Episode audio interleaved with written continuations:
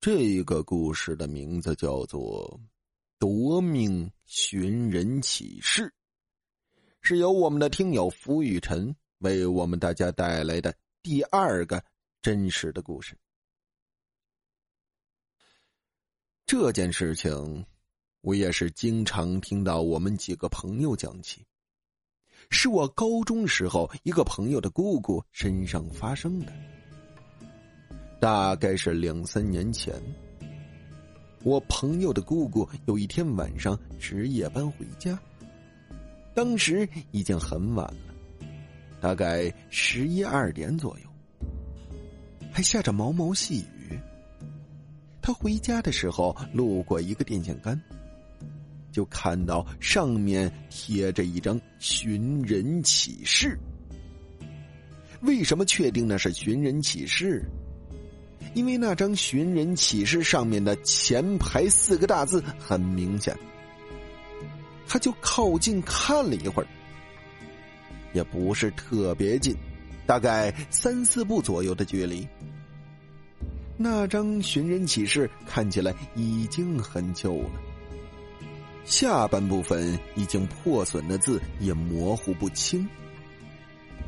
就大概看到写着“于一二年二月六日离家走失”之类的，照片上的人是一个样子很怪异的女人，长头发，穿了一件黑色西服，样子看起来很瘦。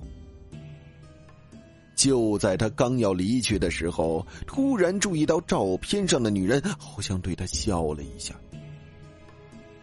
只有那么一瞬间，但感觉的特别清楚。他愣住了，于是凑向前，更近距离的看。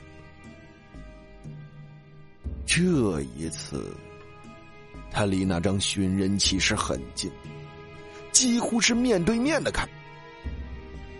他看着照片上的女人，有种毛骨悚然的感觉，因为那个女人的样子很瘦。模样也很奇形怪状。这个时候，照片上的女人居然真的对他露出了一个笑容。他看得很清楚，原本照片中死气沉沉的女人，居然对着他笑了。照片上的人像居然会对人笑，这可把他吓坏了。他根本来不及去思考到底发生什么事，拔腿就跑，就这样一路跑回了家。到家以后，他跟家人说起了刚刚的经历，他家人就说他是不是眼花了，但他信誓旦旦的说真的看到了，但他家人根本就不相信，只当他眼花了。到了当天晚上睡觉的时候，他就一直做一个梦，梦到他在一片丛林里，周围都是白色的雾，他迷路了，根本走不出去，后面还有一个女人一直追他。那个女人披头散发，就和恐怖片里的女鬼一样，他不管走到哪里都躲不开那个女人。每次那个女人都会突然窜出来，然后掐他的脖子，口中骂一些听不懂的话。他一个晚上被吓醒了六七次，根本没法睡。他跟他家人说了，他家人也没当一回事。第二天晚上，他就病了，发了高烧，吃了药也退不下去。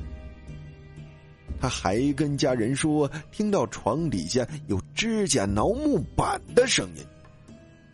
后来接连几天，他都请病假，无法去上班。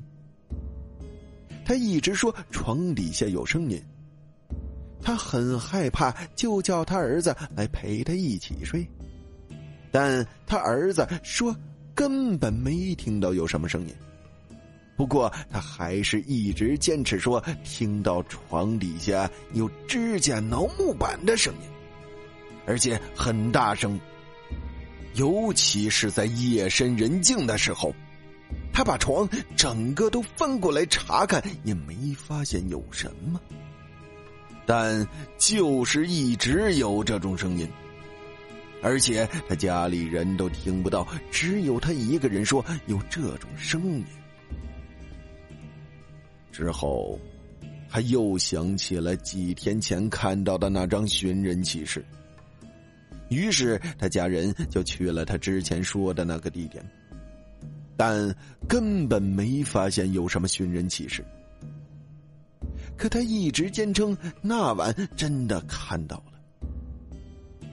后来几天，他的状况越来越差。大白天一个人在家里都会突然大叫起来，说看到有一个长头发女人头一样的黑影在家里晃来晃去、飘来飘去。在晚上睡觉的时候，他会突然坐起来哈哈大笑。把他上初中的儿子都吓到了，他儿子都不敢和他一起睡一个房间。后来他经常一个人自言自语，说一些胡话，或者突然跑起来乱丢东西，说有人追他，有人跟着他之类的。他家人带他去看精神科医生，检查后医生说他神经衰弱。除此之外，没有别的明显问题。给他开了药，回去服用，但一点用都没有。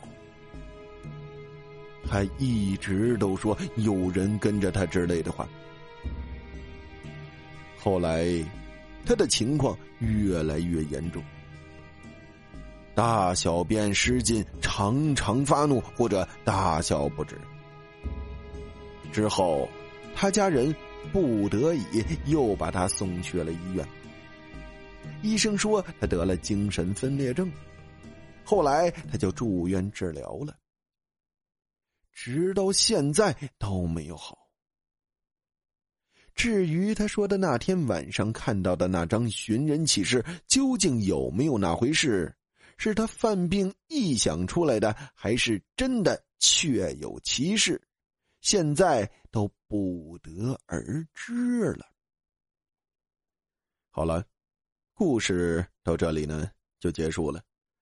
感谢大家的收听，也是再次感谢付雨辰为我们大家带来的第二个真实的故事。感谢付雨辰。